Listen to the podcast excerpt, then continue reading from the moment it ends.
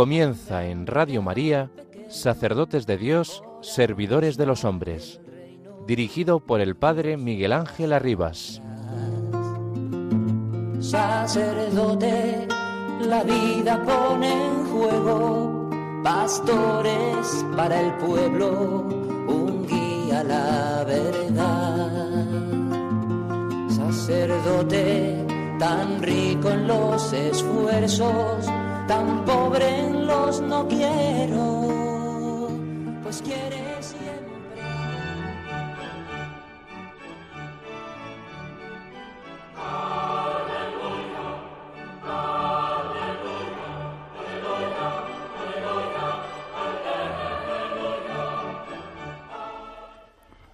Nosotros necesitamos tener esperanzas, más grandes o más pequeñas, que día a día nos mantengan en camino, pero sin la gran esperanza que ha de superar todas las demás, aquellas no bastan. La gran esperanza solo puede ser Dios, que abraza el universo y que nos puede proponer y dar lo que nosotros por sí solos no podemos alcanzar. De hecho, el ser agraciado por un don forma parte de la esperanza. Dios es el fundamento de la esperanza, pero no cualquier Dios, sino el Dios que tiene un rostro humano y que nos ha amado hasta el extremo, a cada uno en particular y a la humanidad en su conjunto. Su reino no es un más allá imaginario, situado en un futuro que nunca llega. Su reino está presente allí donde Él es amado, allí donde su amor nos alcanza y nos toca. Solo su amor nos da la posibilidad de perseverar día a día con toda sobriedad, sin perder el impulso de la esperanza, en un mundo que por su naturaleza es imperfecto, y al mismo tiempo su amor es para nosotros la garantía de que existe aquello que sólo llegamos a intuir vagamente y que sin embargo esperamos en lo más íntimo de nuestro ser. La vida es realmente vida.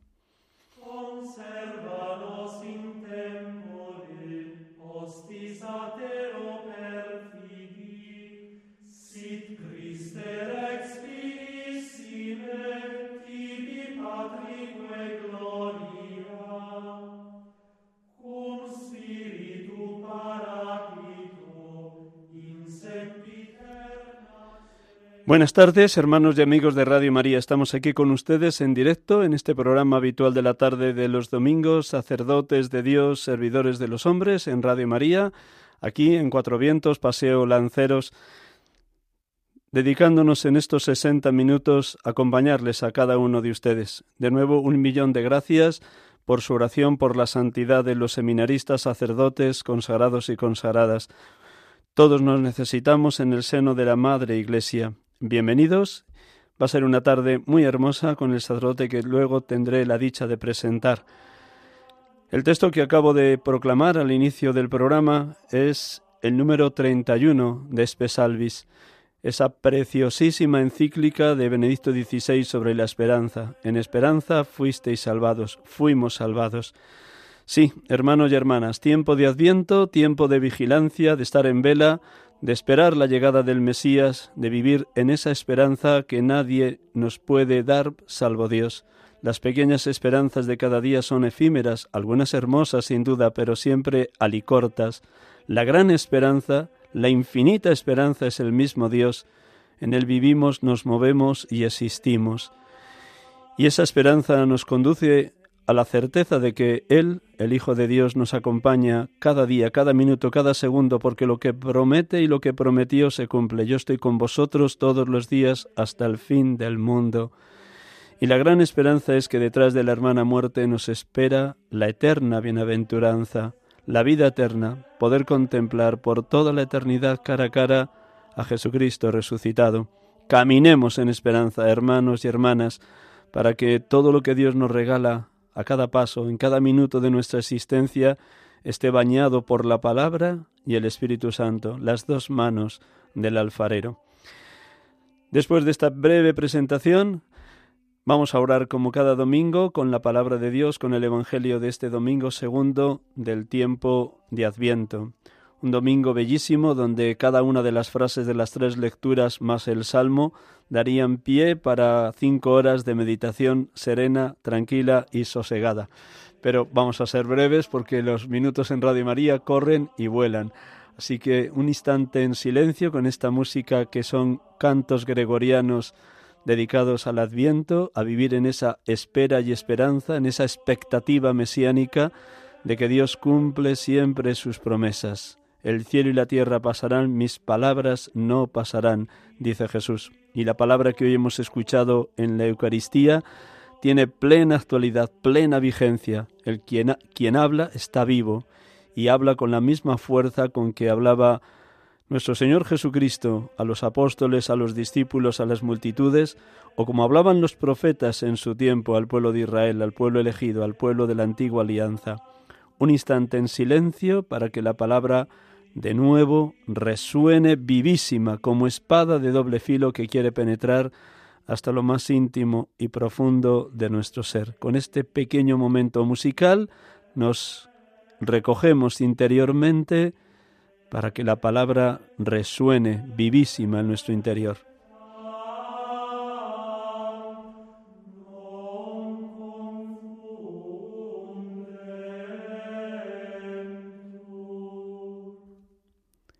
Del Evangelio según San Mateo.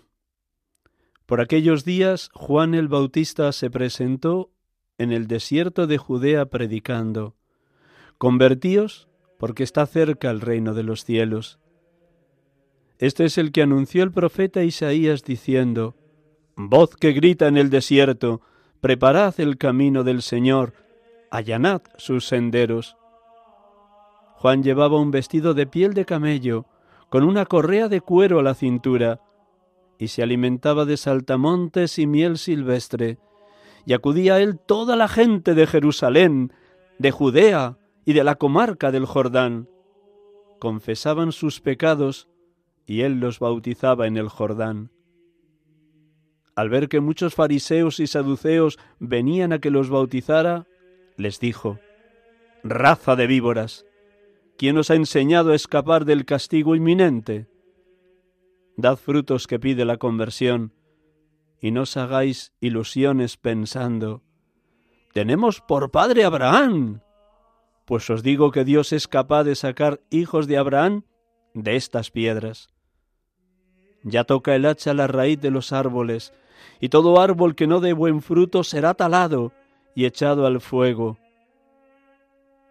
Yo os bautizo con agua para que os convirtáis, pero el que viene detrás de mí es más fuerte que yo, y no merezco llevarle las sandalias.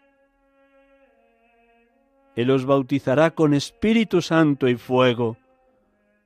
Él tiene el bieldo en la mano, aventará su parva, reunirá su trigo en el granero, y quemará la paja en una hoguera que no se apaga.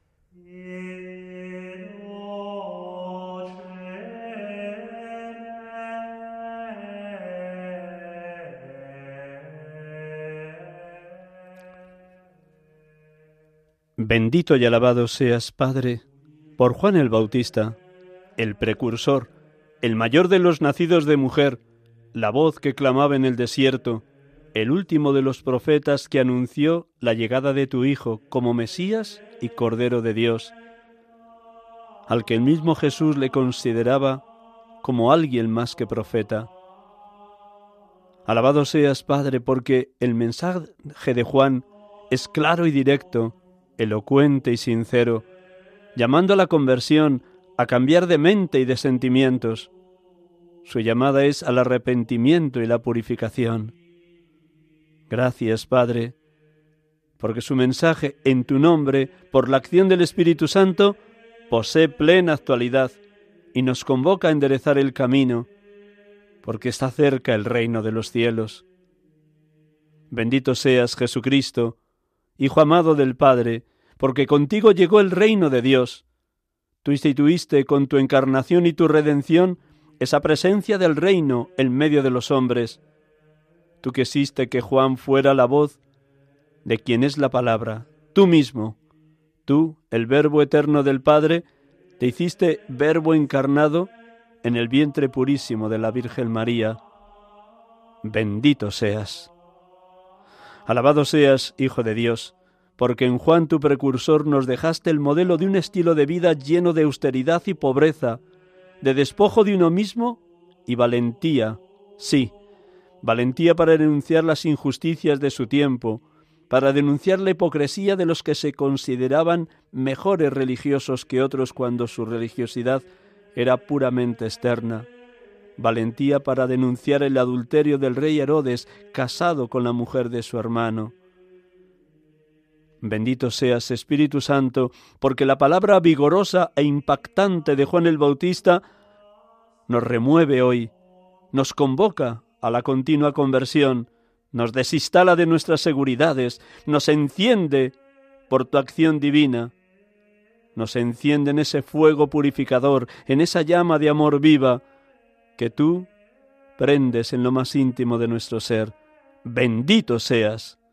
Sí, alabado seas, consolador divino, porque tú obraste en nosotros, por medio de nuestro bautismo, lo que ya anunció Juan el Bautista.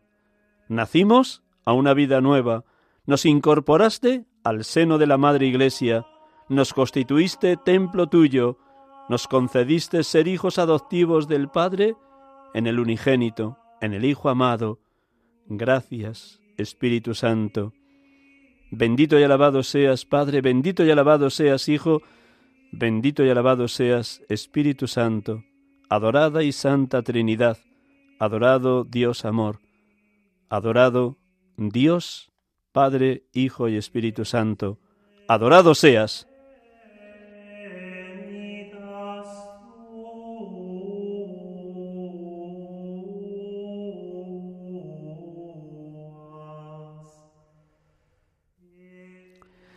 Estamos con ustedes aquí en Radio María en directo, sacerdotes de Dios, servidores de los hombres, y esta tarde vamos a tener la dicha de poder dialogar con un sacerdote de la diócesis de Salamanca, que a su vez también participa en alguno de los programas de Radio María. Creo que al otro lado del teléfono está Alfredo. Voy a saludarle primero y luego le presentaré. Buenas tardes, Alfredo. Hola, muy buenas tardes. ¿Qué tal, Miguel Ángel? Una alegría saludarte. Mm, la alegría es para mí sentirme acompañado de ti y seguro que testimoniado con lo que ahora nos vas a contar de las maravillas que Dios ha obrado en tu historia vocacional y sacerdotal. Gracias por prestarnos estos minutos de la tarde del domingo. Gracias. Muchas gracias a ti también y un saludo a todos los oyentes, que sí, a lo mejor a algunos les pueda sonar mi voz porque llevo años también colaborando en Radio María y bueno, pues es una alegría poder estar también aquí en esta tarde de domingo. Pues gloria a Dios, gloria a Dios. Espero que te escuchemos bien. ¿Dónde estás? ¿En la alberca o estás en casa de tus padres? Estoy en la alberca, estoy en la alberca aquí en una tarde un tanto pues muy otoñal, eh, gris, con niebla, pero, pero una tarde de otoño preciosa también. Muy bien, pues con tu permiso, antes de empezar a que nos compartas la inmensidad que Dios ha obrado en ti, pues te presento para que nuestros oyentes te sitúen, aunque algunos, como bien dices, te conocen ya por Radio María. Pues te presento con tu permiso y si algún dato no ha sido correcto, luego me corriges. Así que espero acertar, Alfredo. Seguro que sí. Alfredo Fernández Jiménez nació en Salamanca el 13 de marzo de 1974 Estudió en el Colegio de los Padres Escolapios y estuvo en su infancia y adolescencia vinculado a la pastoral de dicho colegio. Cuando estuvo en la universidad, se vinculó a la pastoral universitaria de la diócesis de Salamanca. Estudió filología clásica y filología hispánica a partir del año 1992. En el último año de universidad empezó también a entrar en el seminario o a tomar contacto con el seminario, aunque ya en sus años de universitario tenía un cierto contacto con el seminario diocesano de Salamanca. Luego nos lo contará con más detalle. Allí estudió teología y vivió sus años de seminarista cuando el obispo de Salamanca era don Braulio Rodríguez, que ahora mismo es obispo emérito o arzobispo emérito de Toledo, para decirlo con más exactitud. Fue ordenado sacerdote el 24 de julio del 2005, siendo obispo en aquel momento de la diócesis de Salamanca, don Carlos López, que estaba recién llegado a la diócesis. Desde su ordenación ha tenido distintos destinos pastorales, aunque todos en lo que allá en la tierra de, Salamanca y de Extremadura llaman la Sierra de Francia primero en unos pueblecitos cercanos a Béjar, pero pertenecientes a la diócesis de Salamanca, aunque Béjar es de Plasencia, y ahora mismo está en la alberca y otros cuantos pueblecitos que luego él mencionará con más detalle para que no se me despiste ninguno. Y también, como ya he dicho al inicio de presentarle, ha dirigido alguno de los programas de Radio María. ¿Están bien dados los datos, Alfredo? Están perfectos, muy bien, sin ninguna necesidad de corregir nada. Estupendo, pues nada, ya sabes, siempre digo cuando comienzo cualquier entrevista esa frase tan conocida de nuestro Señor, de la abundancia del corazón habla la boca. Así que los oyentes de Radio María que están atentos a este programa solo quieren escuchar las maravillas, las grandezas, los prodigios que Dios ha obrado en ti, como rezamos cada tarde en vísperas en el Magnificat, porque el poderoso ha hecho obras grandes por mí. Pues nada, todo para ti. La primera pregunta es bien sencilla. ¿Qué momento humano y espiritual estás viviendo como sacerdote? Y cuáles serían los motivos de esperanza que anidan en tu alma en este inicio del Adviento. Esas dos preguntas en una. Muy bien, pues eh, también son preguntas que darían para hablar mucho rato, largo y tendido. Pero bueno, para intentar eh, sintetizar un poquito, eh, diría que bueno, en este momento estoy viviendo una etapa pues de cierta serenidad en el ministerio después de ya pues bueno unos cuantos añitos como bien has dicho Fui ordenado en el año 2005, con lo cual eh, llevo 17 años de, ministerio sacerdotal y bueno, pues ya es un tiempo para vivir con una cierta serenidad eh, después de ese apasionamiento inicial de los primeros años de ministerio, también de las primeras dificultades fuertes que también uno vive pues en el día a día del ministerio, pero sobre todo es una época para gustar eh, con más eh, serenidad y con más paz pues las maravillas que, como bien ha dicho también, el Señor hace en nosotros y a través de nosotros. Estoy un momento en ese sentido pues muy sereno, eh, de un sacerdocio ya pues bastante asentado, eh, que estoy viviendo con muchísimo gozo y con muchísima paz en estas tierras sencillas del sur de la provincia de Salamanca, en donde, bueno, pues estoy rodeado de gente muy acogedora, de gente de hondas raíces cristianas, que viven la pobreza también de una realidad pues tanto demográfica como social bastante empobrecida, pero al mismo tiempo que se sienten profundamente agradecidos pues de la presencia del sacerdote entre ellos y de la presencia y de la labor de la Iglesia que siempre han sabido valorar eh, pues pues en gran medida. Con lo cual estoy feliz, fundamentalmente estoy feliz. Eh, dando muchísimas gracias a Dios cada día, porque por pura gracia, esto sí que lo experimento cada vez con más con más intensidad. Soy sacerdote por pura gracia de Dios, no por mis méritos, no por mis cualidades. Antes has citado, pues bueno, sí títulos académicos, pero al final eh, uno se da cuenta que ante la, ante la maravilla del amor de Dios y de las grandezas de Dios, eso es tan poca cosa, es tan pequeño los méritos que nosotros podemos aportar. Y eso creo que sí que el Señor me está concediendo la gracia de, de vivirlo muy serenamente y muy agradecidamente ahora mismo. ¿no? Y luego la segunda pregunta creo que hacía referencia al Adviento, ¿no? A cómo vivía el Adviento en este momento, algo así, ¿verdad? Sí, ¿cuáles son los motivos de esperanza en este inicio del Adviento? Aunque también seguro que tanto hoy, segundo domingo de Adviento, como el domingo pasado, en tus homilías intentaste alentar a los feligreses de las distintas parroquias de los pueblos cómo iniciar el ambiente. Pero a ti, personalmente, ¿cuáles son los motivos de esperanza? Aunque algunos ya los has dicho, esa serenidad y esa paz con la que vives ahora mismo asentado el ministerio ya es un motivo de esperanza. Sin duda. Sí, yo creo que al comienzo del Adviento em, yo siempre reflexiono y, sí, también se lo he dicho evidentemente a mis feligreses en las, las predicaciones de estos días. Eh, siempre experimento el comienzo del Adviento como un nuevo regalo eh, dentro de la, de la rutina que supone la repetición de los ciclos litúrgicos, que al fin también es una especie de parábola de nuestra vida, ¿no? Donde vamos repitiendo los ciclos una y otra vez, pero sí, sí que mm, voy percibiendo y trato de transmitir que, que en cada repetición no estamos en el mismo punto que el año anterior, es decir, vamos avanzando, vamos evolucionando.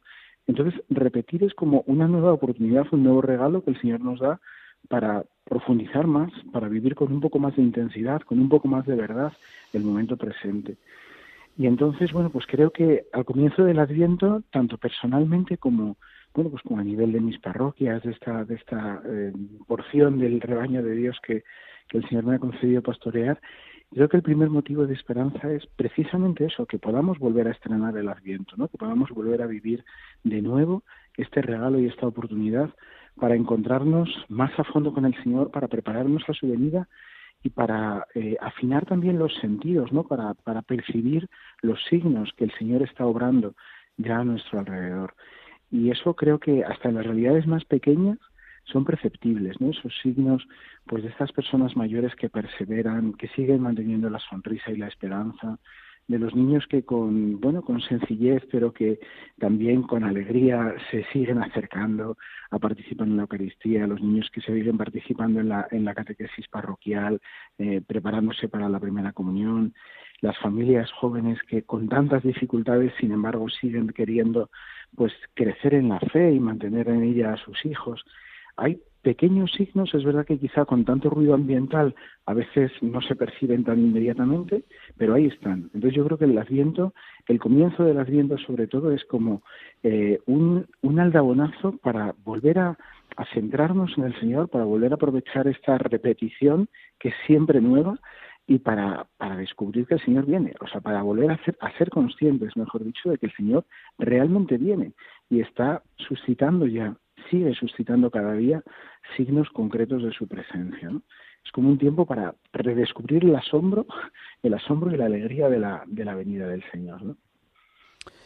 En estos 17 años de tu ministerio, echando la vista atrás, seguro que has palpado la presencia de Cristo vivo, de Cristo resucitado en tantas y tantas personas y acontecimientos y celebraciones. ¿Cómo te ha hablado Dios? ¿Cómo se te ha mostrado el Señor en estos años de ministerio?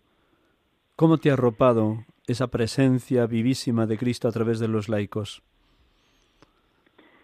Pues fíjate, me ha arropado eh, muchas veces desde donde yo no imaginaba, sorprendiéndome, ¿no? Desde la sorpresa he tenido la suerte, al principio mm, voy a abrir un poquito así de par en par el corazón aquí. Estupendo, gracias por ese abrir el corazón.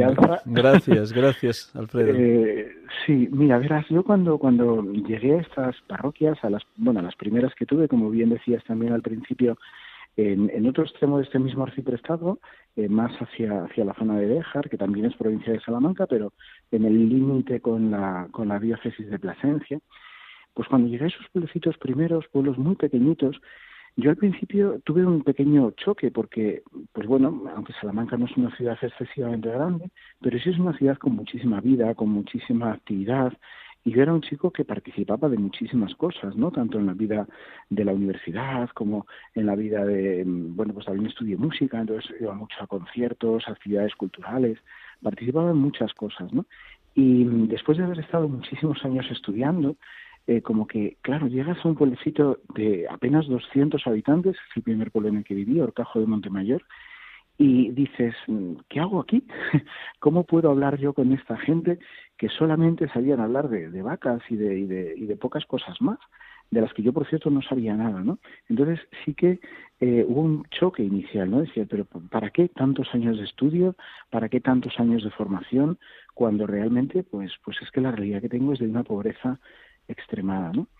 Bueno, ocho años después, cuando yo salí de aquel pueblecito, eh, salía con lágrimas, porque realmente el Señor se me hizo presente en la sencillez de las personas buenas que conocí, y eso ha sido una constante a lo largo de todos estos años. No he estado eh, en grandes eh, parroquias humanamente hablando. Todas las que he estado son grandes, eh, preciosas, y las quiero muchísimo. Y las que tengo ahora, por supuesto, también. Pero entiéndeme, ¿no? sí, sí, te entiendo perfectamente. A nivel humano, pues son pueblos pequeñitos, muy deshabitados. Eso es, claro. Y entonces, mm, a veces uno pues tiene la tentación de pensar, eh, y algunos te lo dicen incluso en este ambiente incluso nuestro de, sacerdotes que a veces también, pues bueno, se nos meten estos criterios del mundo, de, de promocionar, de, de tener cargos un poquito más destacados. Bueno, tú que has estudiado tanto, ¿cómo no? Pues de verdad te digo con el corazón en la mano que, he sido profundamente feliz y evangelizado precisamente en la sencillez de la gente más humilde. Y he tenido la enorme dicha de poder estar en comunidades pequeñitas en las que han sido ellos los que me han evangelizado a mí, probablemente bastante más de lo que yo haya podido hacer, ¿no? Después también he tenido la dicha de percibir cómo pues el Señor a través de, mi pobre ministerio pues ha hecho maravillas en muchas almas y eso también el Señor me ha concedido verlo, ¿no? Ayer mismo, por ejemplo, pues pude participar, pude ser testigo de la boda de un íntimo amigo con el que llevaba años y años hablando, acompañándole y parecía que nunca iba a dar pasos no definitivos en su vida y, y uno ve la grandeza de la obra de Dios en las almas eh, también a través de tu ministerio no entonces yo fundamentalmente lo destacaría en estas en estas dos dimensiones no el, cómo los, los más sencillos me han evangelizado desde su pobreza desde su sencillez pero también desde la hondura de una fe vivida en profunda coherencia y luego pues cómo mi ministerio realmente ha sido eh, vehículo canal de gracia en almas concretas, en muchas almas concretas que, que he ido siendo testigo de cómo han ido avanzando ¿no? en el camino de la fe y en el camino del seguimiento del Señor. Cuéntanos cómo es un día a día de un sacerdote en el pueblo de la Alberca, de lunes sobre todo, de lunes a tu horario y cuánto espacio en ese orden de vida ocupa la oración, la liturgia de las horas, la Eucaristía, tu vida espiritual primero lo más externo de cómo es normalmente un horario y luego, aunque sé que para un sacerdote de pueblo cada día es distinto, pero bueno, a grandes trazos. Sí, efectivamente cada día es distinto y la vida nos va sorprendiendo.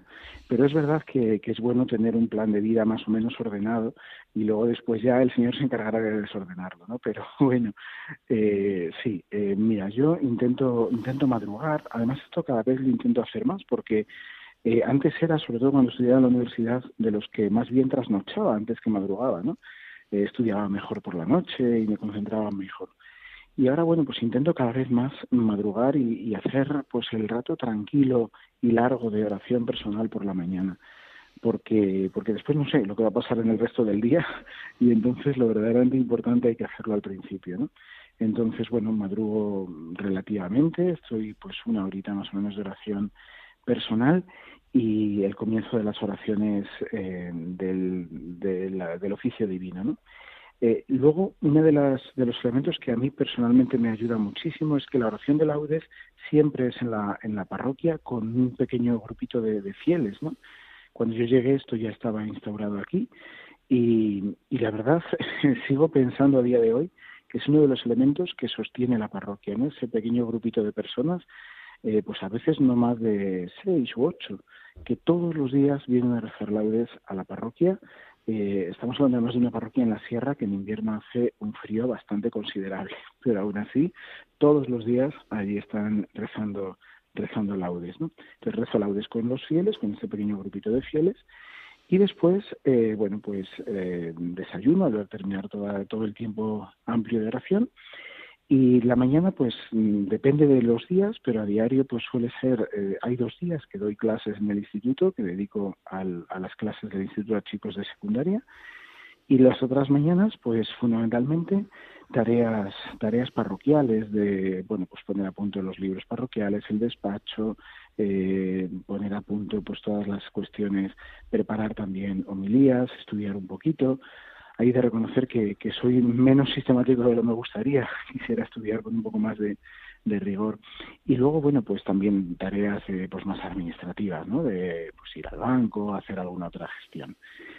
Después, eh, bueno, pues ya a mediodía es la comida y por la tarde fundamentalmente ya es labor más directamente pastoral. Digo más directamente porque entiendo que la anterior también es pastoral, o sea, cuidar los libros, cuidar las cuestiones pues también eh, organizativas y materiales también lo es y por supuesto el estudio.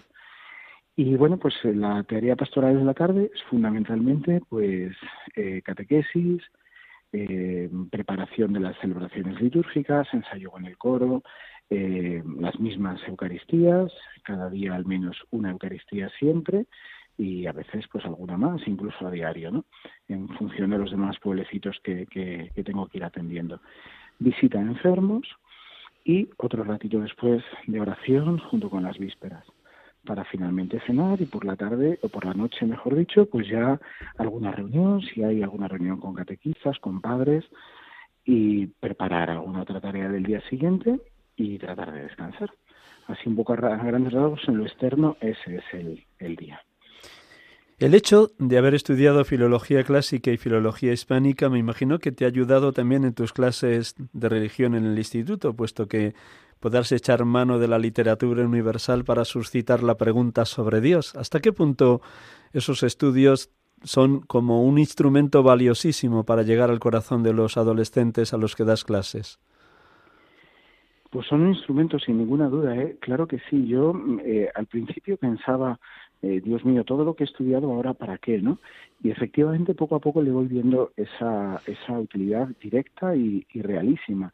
En un primer momento quizás más ha sido para mí, porque bueno, pues estudiar filología clásica sí que me ha hecho poder gustar mucho más la palabra de Dios, incluso en sus lenguas originales, ¿no? Sí que, ahora menos, pero sí que he dedicado a veces tiempo para intentar leer siempre los evangelios en griego cada domingo y poder, poder gustar también un poquito más, pues a fondo, ¿no? La, el, texto bíblico. Y después de cara a los demás y en las clases, como me planteas, sin duda también me, me ha y me ilumina mucho, ¿no? Porque claro, te da una perspectiva mucho más amplia y mucho más honda para, bueno, cuestionar a los chicos no desde un argumento estrictamente religioso, por decirlo así, ¿no? Y los chicos sí que esto lo perciben con cierta sorpresa, cuando eres capaz de hablarles de un tema que no es en principio de tu, de tu, de tu asignatura, cuando eres capaz de citarles a un autor, eh, bueno, que desde un ámbito distinto, un ámbito literario o un ámbito artístico, se plantea la pregunta por Dios, o la suscita, o la busca, eh, los chicos sí que se quedan sorprendidos, ¿no? Entonces dicen, no, pero entonces es que, es que también hay gente que cree fuera de la iglesia, también hay gente que sin ser religiosos se plantean la cuestión de Dios. Pues evidentemente, ¿no? Entonces a mí día a día me sigue ayudando también efectivamente en este, en este ámbito. También es verdad que la pena es que los chicos cada vez en gran medida tienen como menos inquietudes culturales, ¿no? Y, menos, y leen poquísimo. sí, leen muy poco. Entonces, efectivamente, pues claro, les suena como lejanísimo cualquier autor que les cites, ¿no? Pero, pero sí que se quedan con el sentido de que, oye, este sabe de lo que habla, ¿no? Y sabe un poco más de lo que de lo que en, te en teoría se esperaría de un cura o de lo que tenemos como cliché de lo que debería saber un cura, ¿no?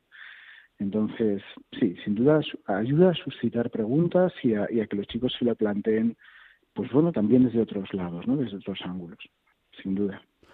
Hoy por hoy, por la fuerza que tienes, todavía en plena juventud, te ves con capacidad de llegar a los adolescentes que son alumnos tuyos, porque me imagino que el, la, el, gran reto que te planteas como sacerdote es cómo hacer luego ese trasvase de las clases de religión del instituto a que participaran vivamente de la vida de la parroquia. Me imagino que ese es ahí uno de los retos enormes de tu ministerio en la hora presente. Sí, sí, sí, seguro que además es un, un reto que compartimos pues muchísimos sacerdotes. Yo siempre digo que la labor, o sea, el, el, el hecho de mantener la, el, la dedicación a las clases de religión, para mí es una, pues sobre todo una tarea pastoral eh, evidente. O sea, yo no estoy allí para, y ellos los chicos además lo perciben, no, no estoy allí para, para ganar un sobresueldo o para, eh, bueno, pues distraerme de otras cosas. Estoy allí porque quiero anunciarles el Evangelio, porque quiero anunciarles al Señor. Es verdad que en las clases de religión, de una manera diferente a como se hace en el ámbito catequético, pero también en el fondo dando testimonio de lo que soy y de por qué estoy allí, ¿no? Entonces, al menos en las clases de religión los tengo, a los adolescentes los tengo. Luego ya el reto efectivamente es que los tenga también en la parroquia, ¿no? Que también vengan a la parroquia. Y eso, pues, bueno, he de confesar humildemente que, que lo consigo muy, muy tímidamente. O sea, es muy poquito el, el fruto constante de jóvenes que participan habitualmente en la, en la vida parroquial. Pero yo creo que sí que, eh, al menos sí que al cultivar una relación de, de amistad y de cariño con ellos, eh, pues esa, esa puerta siempre está abierta, ¿no? Yo sí he tenido experiencias muy hermosas, ¿no? De jóvenes que, que bueno, que no han participado habitualmente en la pastoral eh, parroquial, en la catequesis de confirmación, que muchas veces pues nos ha quedado tan tan exigua que, que, casi no, no conseguimos tirar para adelante con ella pero que cuando después han tenido un problema vital importante o cuando años después se han acercado a prepararse para el matrimonio, sí que han venido recordando que un cura un día les habló en el instituto y les eh, y, aunque no, no reciben o no recuerdan muchos contenidos, pero sí recuerdan que aquel sacerdote les quería y les hablaba de verdad y, y de corazón y con algo que se creía que cuando lo decía, ¿no? Entonces, como que sí que hay, hay una, una primera, no sé cómo definirlo, quizá pre, primera evangelización o preevangelización desde el cariño y la ternura, ¿no? Que, que ellos mm, ahí guardan, ahí guardan en el corazón, ¿no? Y yo estoy convencido que, que después da fruto. A veces no lo vemos nosotros, lo verán o lo recogerán otros, pero, pero ahí queda. Pero aún así eso no evita evidentemente el, el, el dolor y la, y el, la preocupación por hacer que, que vengan ya, que no se pierdan, que no se pierdan el tesoro de poder participar en la vida de la parroquia y en la celebración de los sacramentos, ¿no? Pero bueno, hay que... El pasado mes de noviembre tuvimos la dicha de participar en un seminario de vida en el Espíritu, organizado por la Renovación Carismática para Sacerdotes de toda España los días 17, 18 y 19 del pasado mes en Los Molinos, Madrid. ¿Qué te movió a participar en ese seminario de vida en el Espíritu y cómo el Espíritu pasó por tu vida en esos días? Mira, pues voy a ser también muy, muy sincero y muy transparente contigo, gracias a esta pregunta que me haces. Em, sí, efectivamente, allí tuvimos la dicha de encontrarnos, de, de poder participar juntos en estos días Además tuve el, regalo de, bueno, pues poder eh, recibir de ti el, perdón sacramental en el sacramento de la reconciliación y que siempre es un momento de gracia profundo, ¿no?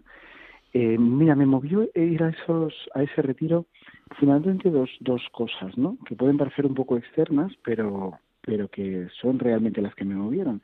En primer lugar, que este año, por una circunstancia familiar un poquito más compleja, pues no he podido hacer mis ejercicios espirituales habituales.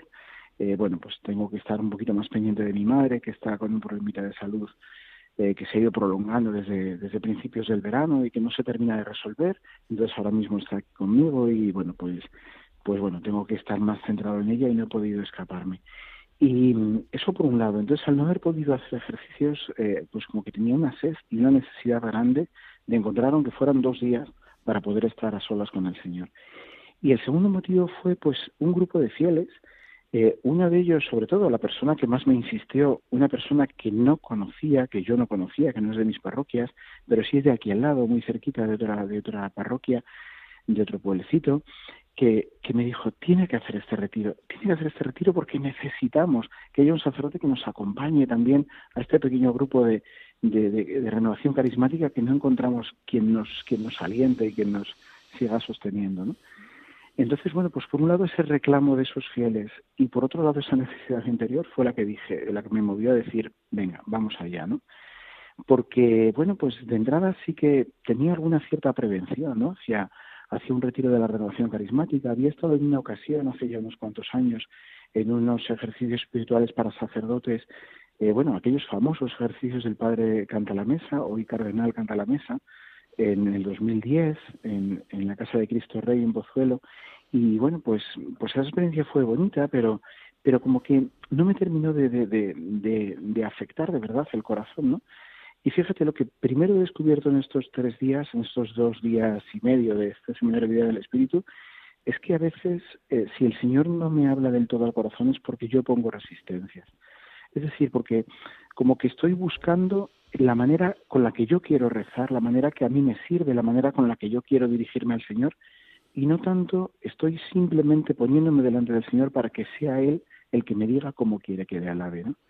Entonces ha sido en ese sentido un, eh, pues un momento de gracia, porque he sentido que realmente el Señor me decía, no te preocupes por la forma con la que, con la que tienes que alabarme, deja simplemente que sea yo el que te suscite la alabanza, ¿no? que te suscite la adoración, el que te suscite el, el, crecer en el deseo de estar conmigo.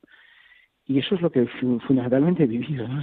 un momento de gracia, de decir, Señor, es que eh, tú me estás pidiendo que te alabe, sin más, que no me, que no me quede en las, en las formas, en las técnicas, en las maneras, que te alabe, que te bendiga, que te dé gloria y que te abra el corazón de par en par, ¿no? Eso es lo que he experimentado realmente.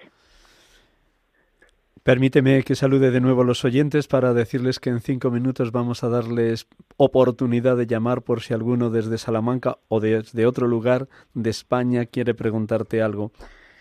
Quiero recordar a nuestros oyentes que estamos en Radio María, en este programa habitual de la tarde de los domingos, sacerdotes de Dios, servidores de los hombres. Tenemos la dicha de poder estar dialogando con Alfredo Fernández Jiménez, sacerdote de la diócesis de Salamanca, párroco de la Alberca y pueblos aledaños.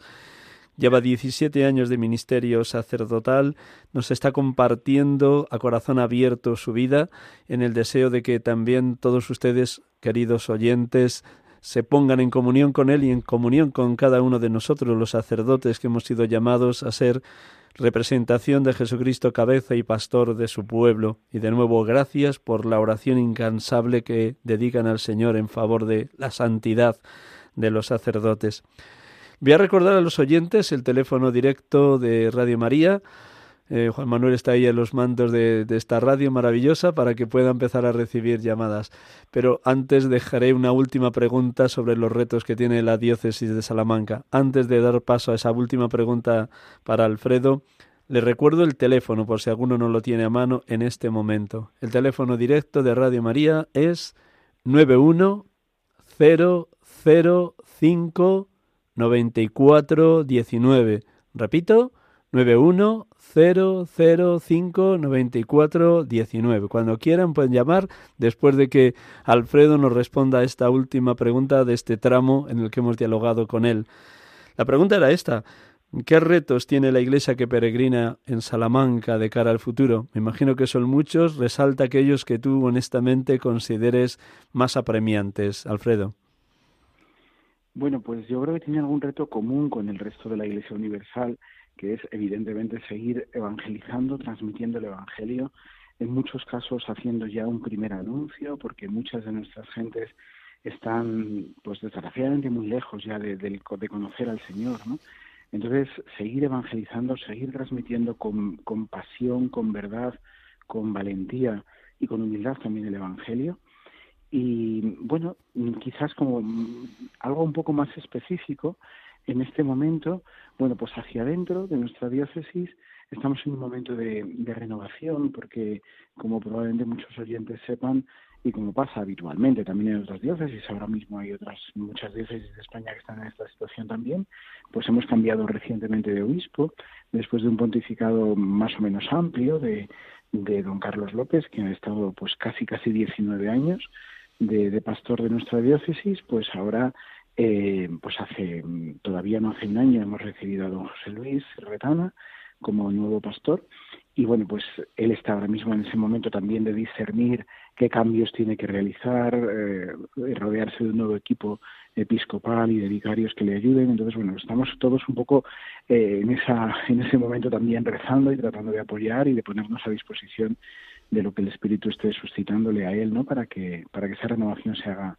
efectiva y luego, eh, bueno, pues eh, quizás a nivel exter externo, más desde fuera, yo creo que nuestra diócesis, como también muchas otras de España, tiene el reto de ser una diócesis pues de lo que llamamos la España vaciada, eh, con pérdida de población, con muchos eh, núcleos de población y parroquias muy pequeñitas, muy despobladas. Entonces el reto es cómo, cómo seguir suscitando esperanza en una tierra que, que parece que se va que se va desangrando y que se va vaciando cada vez más, ¿no? Y cómo seguir manteniendo una presencia eficaz, activa, evangelizadora de la Iglesia cuando realmente pues los medios que tenemos son cada vez más más pequeños y la dispersión poblacional es mucho más grande. O sea, eh, cómo volver a, replantear la presencia evangelizadora de la Iglesia en esta tierra, pues con estas circunstancias, estas características concretas que tenemos, ¿no? Y desde ahí, por supuesto, también la llegada a los jóvenes, el cómo impulsar una nueva pastoral universitaria y la pastoral vocacional, el suscitar vocaciones a la vida sacerdotal, en la vida consagrada, pero quizás ahora en este momento específicamente en la vida sacerdotal, creo que es un reto absolutamente fundamental, ¿no? Muchísimas gracias por tu valentía, por tu capacidad de síntesis. Y tenemos ya varias llamadas. Si no te importa, vamos a dar paso a los oyentes y luego les vas respondiendo a lo que pregunten. La primera es Lidia desde Vitoria. Buenas tardes, Lidia. Hola. ¿Me oyes? Buenas, me o- sí. Venga, Ay, muy bien, bienvenida, bienvenida. Tiene que Sí. quitar el transitor, que si no hay Ya, resonancia. ya le he quitado, ya le he quitado. Eso es, bien, muy bien. Vale. Eh, que no le he oído desde el principio la entrevista, pero yo decía, esta voz, esta voz. Claro, es el padre que suele hacer el Dios de cada día. Efectivamente, muy bien acertaste, Y él- Lidia. y él pide siempre oraciones, que recemos por él. Y yo, como rezo mucho por los sacerdotes, pero especialmente por los que piden oraciones, y le suelo nombrar a él como a otros que, que piden oraciones. Por ejemplo, Coldo también, Coldo Alzola, que siempre dice, recen por mí.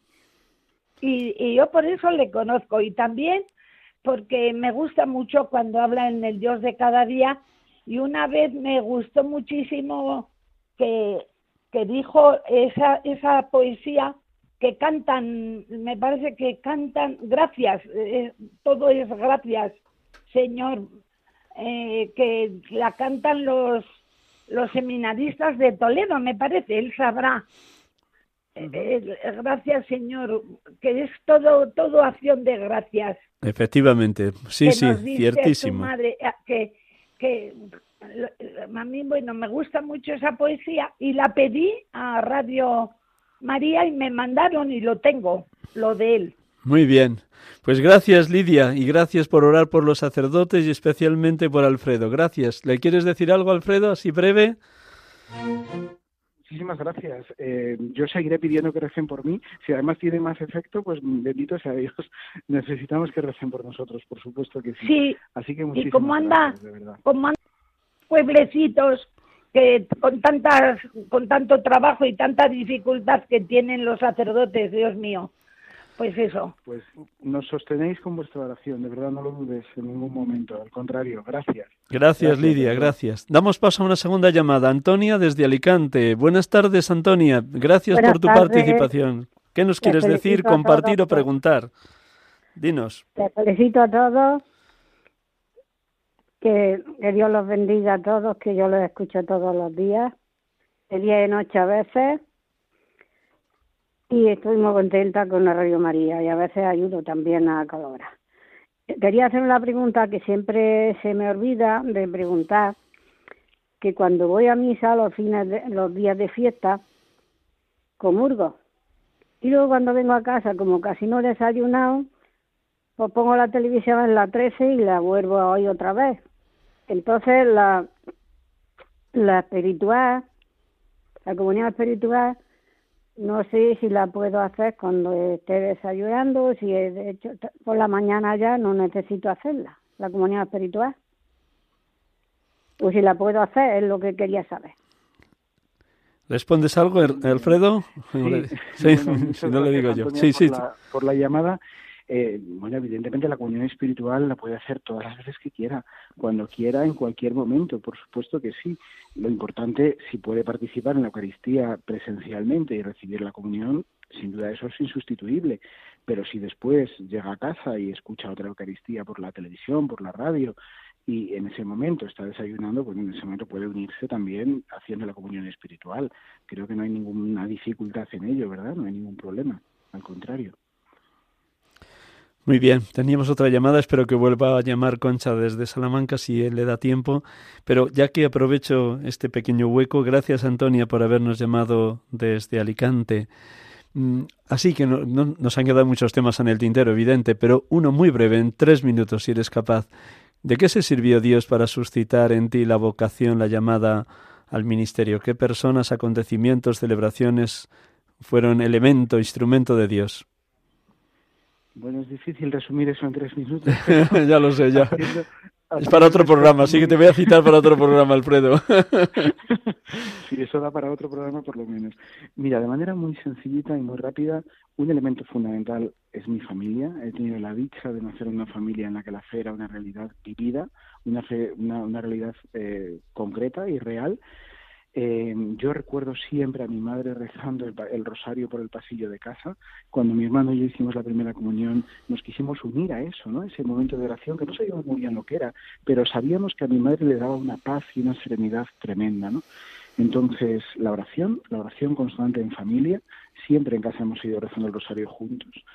Y después eh, la oración de mis abuelas, yo eso lo recuerdo con un cariño inmenso, ¿no? Mis dos abuelas en situaciones muy distintas, una y la otra, siempre han rezado porque yo fuera sacerdote, mucho antes de que yo tuviera eh, ninguna noción de la, de, la, de la vocación.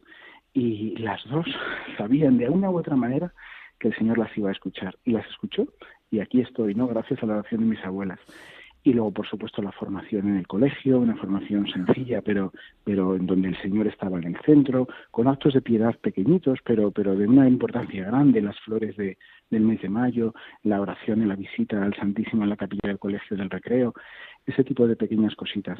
Y luego dos otras realidades eclesiales muy diversas entre sí que me ayudaron a descubrir en gran medida la enorme riqueza de carismas de la Iglesia que fueron por un lado eh, pues conocer eh, el Opus Dei, la obra, que bueno pues en mi momento de primera juventud me, me dio muchísima eh, firmeza y constancia en la formación, en, el, en, en tomarme en serio mi vida espiritual, la dirección espiritual, la confesión, ser muy riguroso en esto, ¿no? Y después, una realidad totalmente distinta, que fue la comunidad de comunica de TC, que conocí que no veía un adolescente también y que, bueno, pues he participado durante bastantes años en mi adolescencia en, en, en encuentros de oración allí, descubrir la, universalidad de la Iglesia, la belleza de la oración común, la belleza de la fe y la oración eh, de intercesión y de unos por otros. Me pareció una, algo fundamental en mi vida, ha sido durante todos esos años y luego después eh, la pastoral universitaria y el, y el aterrizar todo eso en mi diócesis, entendiendo el ministerio sacerdotal diocesano como, como la, la vocación que de alguna manera acoge todos los carismas, ¿no? que es capaz de acoger en, en una parroquia, en una realidad eclesial, todos los carismas que el Señor suscita. ¿no? Por eso ser cura diocesano y por eso entrar en mi seminario diocesano. ¿no? No sé Manuel, si especialmente escueto. Pero... Mejor, mejor, porque tenemos todavía dos llamadas y una yo creo que no nos va a dar tiempo. Vamos a una, una persona salmantina. Concha desde Salamanca. ¿Qué nos quieres compartir con Alfredo? Bueno, pues darle la enhorabuena a Alfredo porque yo las veces que, que lo he escuchado mmm, vive las Eucaristías y no las hace vivir a los fieles. Y la enhorabuena a su madre por tener un hijo como el que tiene, pero también él tiene que agradecer a su madre porque es una persona muy cristiana, la conozco de muchísimos años y pienso que eso también influyó en, en su vocación. O sea que le doy la enhorabuena a los dos y que Dios los siga bendiciendo. Gracias por tu brevedad. Vamos a dar paso a la última llamada, Manuel de Badajoz, y luego si quieres ya rematas en el último minuto, que estamos a cuatro minutos para cerrar el programa. Manuel, buenas tardes. Buenas tardes, padre. Eh, nada, yo soy rápido y escueto. Primeramente, dar gracias a Dios por favores concedidos y para pedir por las vocaciones sacerdotales y por los sacerdotes. Muchísimas gracias por vuestra atención. Muchísimas gracias, Manuel, por esa brevedad y nos unimos a ti porque también Alfredo nos ha señalado como uno de los grandes retos de bastantes diócesis de España, sobre todo de Castilla-León, la escasez de seminaristas y por tanto que los llamados respondan. Tu última palabra, un minuto, Alfredo, y despedimos con una breve oración al Espíritu Santo, ya que estuvimos en el seminario de vida en el Espíritu. Una última palabra. Bueno, pues la última palabra siempre tiene que ser de, para dar gracias a Dios y permitirme en este contexto, además justo en vísperas de la Inmaculada, pues que sea también de, pues bueno, de una palabra de acción de gracias al Señor a través de la Virgen María, ¿no? Ese ha sido otro de los grandes pilares de mi vocación sacerdotal y la que estoy convencido que sostiene mi vida y la de tantos sacerdotes, ¿no? La Inmaculada Concepción de la Virgen. Eh, yo fui además ordenado diácono ese día, el día de la Inmaculada.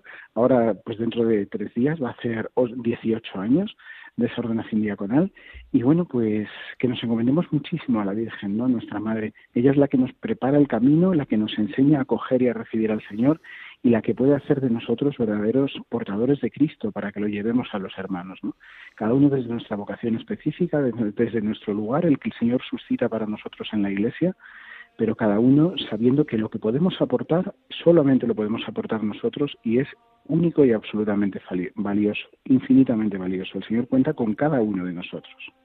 Gracias por dar gracias, que siempre serán pocas las que demos por tanta bendición que Dios derrama en nosotros. Un último minuto, si no te importa, antes de despedirte, con una oración de San Pablo VI dedicado al Espíritu Santo y cerramos el programa.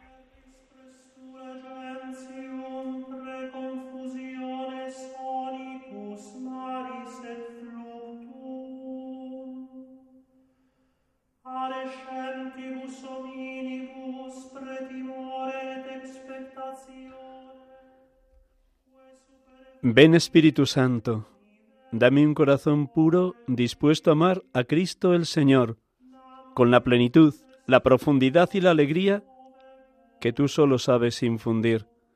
Dame un corazón puro, como el de un niño, que no conozca el mal, sino para combatirlo y rechazarlo. Ven Espíritu Santo, y dame un corazón grande, abierto a toda inspiración y cerrado a toda mezquina ambición. Dame un corazón grande y fuerte, capaz de amar a todos, dispuesto a soportar por todos la prueba, la dificultad, el cansancio, la ofensa. Dame un corazón grande, constante y fuerte hasta el sacrificio, dichoso solo de palpitar en el corazón de Cristo y de cumplir humildemente, fielmente, decididamente la voluntad de Dios. Amén.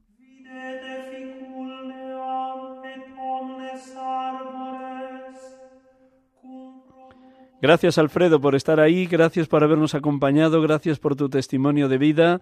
Un abrazo muy fuerte, hasta una próxima ocasión que nos veamos. Muchísimas gracias, gracias y unidos en la oración. Gracias, Miguel Ángel. A todos los oyentes, gracias por su escucha, por su oración por los sacerdotes. Muy buenas tardes, feliz domingo de Adviento y hasta el próximo domingo, si Dios quiere. Que la Inmaculada les cubra con su manto y les lleve a Cristo, a Jesús por María. Feliz semana a todos, hermanos.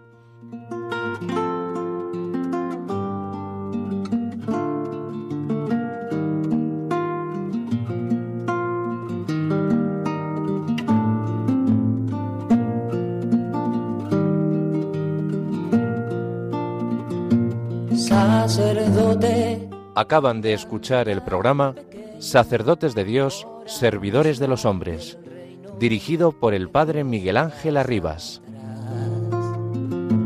Sacerdote, la vida pone en juego, pastores para el pueblo, un guía a la verdad. Sacerdote, tan rico en los esfuerzos